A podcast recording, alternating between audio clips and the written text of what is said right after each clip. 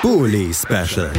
Die Vorschau auf den Bundesligaspieltag auf meinsportpodcast.de.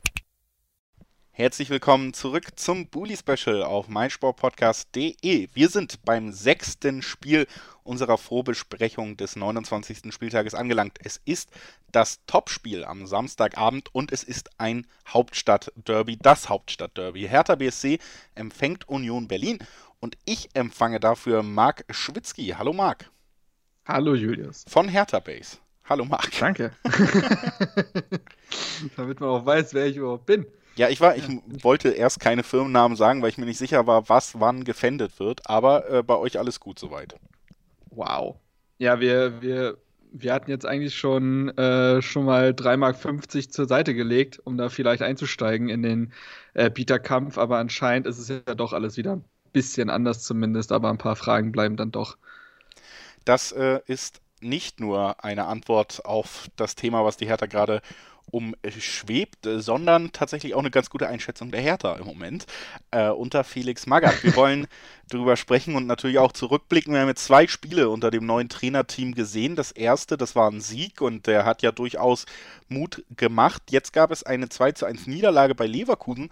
Auch da muss ich aber sagen, äh, will ich nicht eine gänzlich äh, negative Entwicklung wieder unterstellen, denn man lag 2 zu 0 zurück, man hat sich zurückgekämpft, man ist nicht eingebrochen, auch das hat man ja oft gesehen. Aber ähm, natürlich deine Bühne, wie, wie hast du den Auftritt gesehen und wie ordnest du das auch ein, was wir da gesehen haben?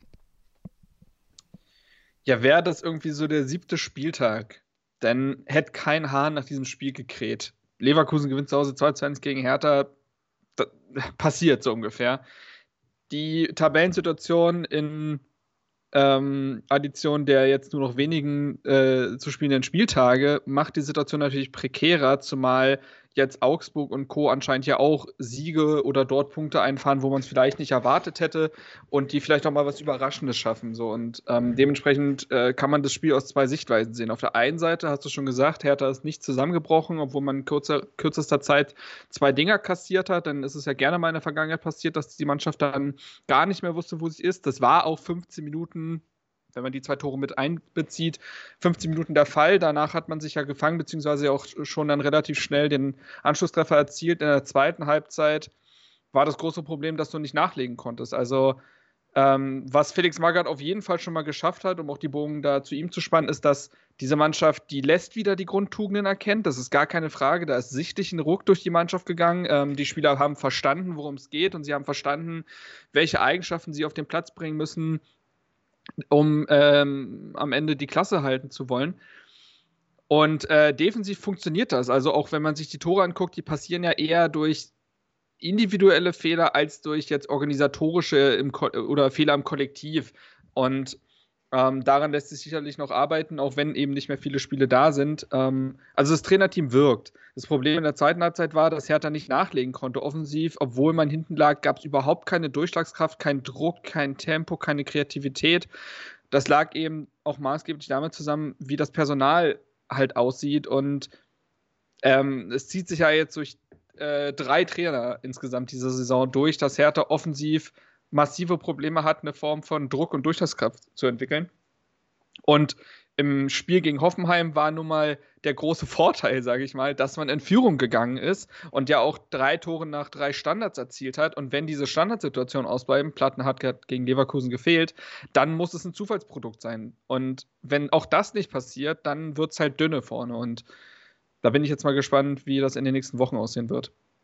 Du hast es äh, schon so ein bisschen äh, durchscheinen lassen. Es ist eben nicht mehr der siebte Spieltag und äh, ich glaube, das lädt dieses Spiel jetzt auch nochmal besonders auf, denn wir haben die Situation, die Hertha steht gerade auf Platz 17 in der Tabelle, ist ein direkter Abstiegsplatz. Jetzt hatten wir einen guten Start mit dem Sieg unter dem Trainerteam Magath. Er war, selber war ja da nicht vor Ort. Dann die erste Niederlage, die meiner Meinung nach trotzdem auch äh, jetzt noch nicht alles einreißt, gerade weil es äh, gegen, gegen Spitzenteam wie Leverkusen in Leverkusen war. Aber wir haben jetzt die Situation, emotional das aufgeladenste Spiel wahrscheinlich aus, aus Sicht der Fans, denn wir haben ein Derby. Und ja, wenn das jetzt irgendwie schief gehen sollte, dann schwebt über diesem Spiel, finde ich, schon die, die akute Gefahr, dass der Effekt verpufft, ne? dass die Stimmung wieder komplett kippt neben dem Platz. Äh, wir haben es kurz mit diesen kleinen Seitenhieben angedeutet am Anfang, schwebt sowieso wieder das Chaos über dem Verein. Also für mich ein, ein Spiel, was potenziell wirklich die, den Rest der Saison prägen könnte. Wie blickst du da drauf? Ja, auch weil das Derby irgendwie die Stufen hin zu den direkten Duellen im Abschiedskampf ist. Ne? Also du spielst nach Union, spielst du gegen Augsburg, Stuttgart und Bielefeld. Also genau die Mannschaften, auch wenn sich Augsburg jetzt äh, schon entfernt hat, aber ne, in einem Spiel geht dann, äh, wenn die drei Punkte verlieren quasi und Hertha drei Punkte gewinnt, wird es wieder eng. Sprich, das sind die direkten Konkurrenten, mit denen sich jetzt Hertha misst und dieses Derby kann dahingehend natürlich viel auslösen. Also verliert man dieses Derby, ähm, wird die Stimmung wieder im Keller sein, der Trainereffekt vielleicht auch ein Stück weit verpufft, wobei ich sagen muss, Magath mit all seinen Erfahrungen, wenn jemand sich davon nicht beeindrucken lässt und dann weiter aufs Ziel hinarbeitet, dann wird das wahrscheinlich ein Felix Magath sein, der in seiner Karriere schon alles gesehen und erlebt hat. Dennoch wäre das ein ganz, ganz herber Rückschlag. Ähm, natürlich, die, äh, zwischen Hertha und Union, Union liegen 15 Punkte. Die sind der Favorit bei allem Quervergleichen, die man immer zieht bei solchen Derbys, am Ende des Tages steht Union einfach sportlich seit drei Jahren besser da als Hertha und dementsprechend sind sie auch in diesem Spiel der Favorit. Wenn du da einen Punkt holst und eine sehr ordentliche Leistung zeigst, dann kann das schon reichen. Dann können, also es kann schon fürs Umfeld reichen, aber natürlich ist das Ziel ein Sieg und mit diesem Derby-Sieg vor ausverkauftem Haus vielleicht etwas zu entfachen, was sich bis zum Saisonende trägt und Hertha vielleicht mehr, ein, zwei Punkte mehr holen lässt, als es sonst der Fall gewesen wäre. Also ja, natürlich hat dieses Spiel eine immense Bedeutung und man muss ja auch sagen, dass Union, ich habe gerade schon gesagt, sie sind der Favorit.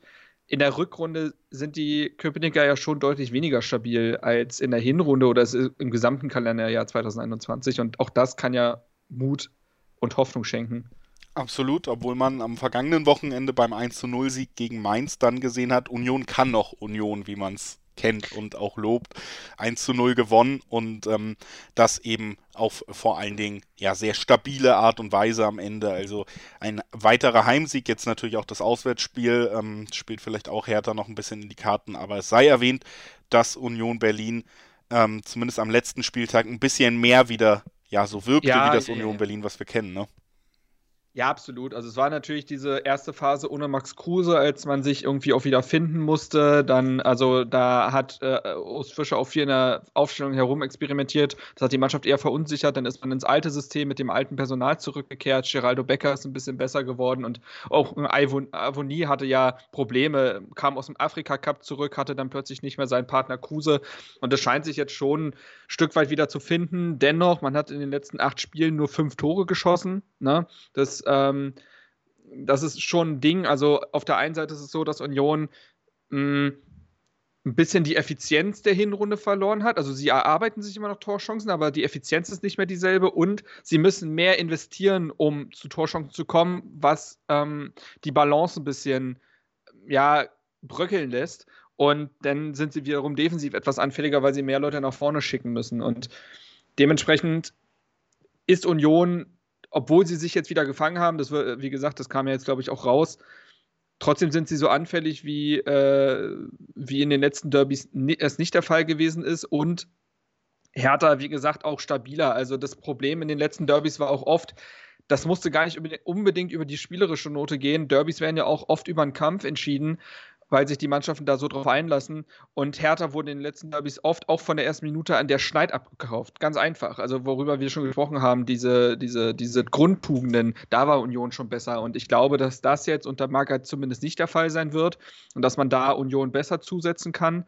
Und wenn man also das Problem, glaube ich, die Differenz zwischen dem Hoffenheim und Leverkusen-Spiel war nicht nur das, die fehlenden Standardtore, sondern gegen Hoffenheim hat Hertha auch noch mutiger gespielt. Man hat situativ höher gepresst, man hat den Gegner auch mal gestresst und gegen Leverkusen hat man sich schon arg fallen lassen und hat man auch gemerkt, äh, dass das auch Magath und Fotheringham zu tief war. Wenn man da also wieder die Mischung findet, glaube ich schon, dass Hertha eine Chance in diesem Spiel hat, eine bessere Chance als in den letzten Derbys dann lass uns das Ganze noch in ein Ergebnis gießen. Was glaubst du, wie geht's am Ende aus? Tja, also jetzt habe ich schon gesagt, Hertha hat Chancen. Ich glaube trotzdem, dass es nicht für einen Sieg reichen wird.